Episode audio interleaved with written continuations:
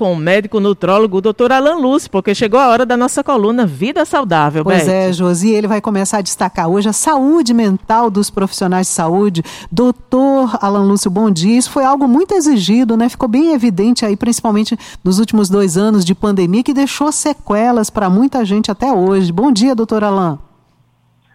Bom dia, gente.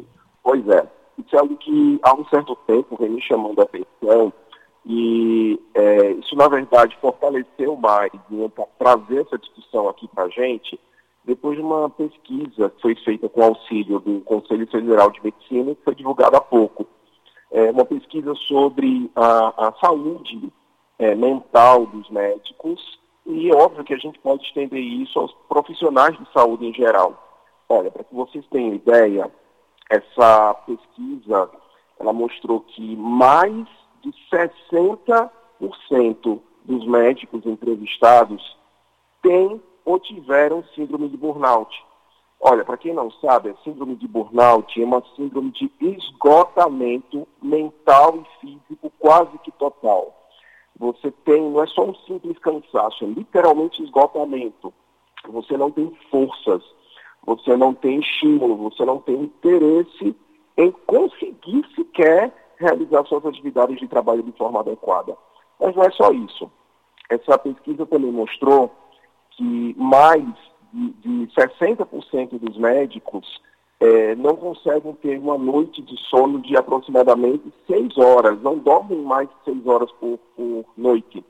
É, 70% desses médicos eram sedentários, ou seja, pessoas que é, cuidam da saúde dos outros, mas que não cuidam da própria saúde de maneira satisfatória. Até porque, gente, tomar remédio não é cuidar da saúde.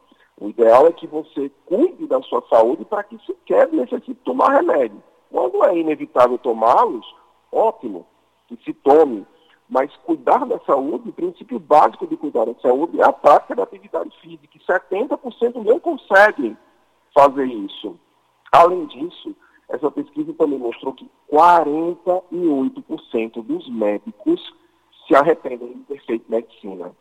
Para mim, isso é um número extremamente impactante, porque é uma profissão que é quase um celibato, é né? uma, uma, uma profissão que você realmente precisa se dedicar muito. E escutar, é, ver, ler esses dados sobre ah, o grau de satisfação é, dos colegas médicos é realmente algo que me impacta. E várias podem ser as causas disso. Tá? Dentre elas, é, é, para que vocês tenham ideia, realmente a carga de trabalho excessiva e, na verdade, o fato de um médico, como muitas vezes acaba sendo um, um gerenciador maior de um plantão, de, um, de uma clínica, ele acaba, na verdade, recebendo um impacto é, do mau funcionamento desse local. Às vezes, o mau funcionamento, é, é, nem, nem sempre, na verdade, eu estou falando aqui de uma clínica, eu estou falando também de plantões, de hospitais, tá? É, nem sempre o mau funcionamento desse plantão, o fato de o paciente, na verdade, não ter tido o tratamento correto, o tratamento ideal, é, nem sempre é culpa do médico. Infelizmente, é, principalmente quando a gente fala também de ambiente SUS, a gente trabalha com escassez de insumos que limitam muito o nosso trabalho e muitas vezes a, quem está na retaguarda ali, a, o paciente, os familiares do paciente, entendem realmente como se fosse culpa do médico, às vezes até por desinformação. Então, fatores como esses é, é, fazem realmente com que essa classe ela venha sofrendo realmente com todo esse, esse, esse dano que eu citei há pouco.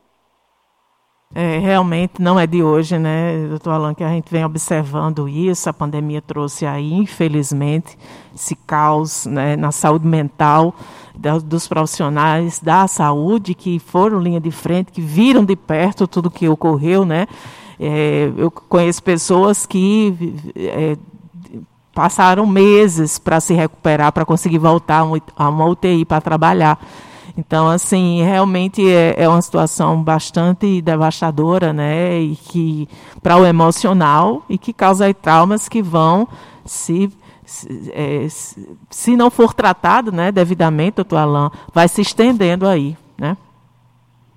Exato. Olha, eu sou muito sincero a dizer que eu no pós-pandemia precisei realmente entrar em medicação para ansiedade. Na verdade, eu, eu costumo citar um dado até impactante. Eu atualmente continuo trabalhando em UTIs, obviamente não Covid, é, e eu normalmente tenho uma, uma rotina de, vamos lá, fazer, preencher uma declaração de óbito mensalmente, vamos colocar assim essa média. Na Covid eu chegava a preencher quatro declarações de óbitos num plantão de 12 horas. Então, um número extremamente impactante, não há quem não se compadeça, uhum. não se abale com isso. É verdade. É, então, realmente, a, a, pandemia trouxe essas consequências. Entretanto, é, isso já vem de um certo tempo. A pandemia acentuou, ela uhum. intensificou, tá? Mas só, só para que vocês tenham ideia. Hoje, ah, em relação a essa, essa questão, essa própria pesquisa feita, é, aproximadamente 50% dos médicos hoje não têm segurança financeira para tirar férias.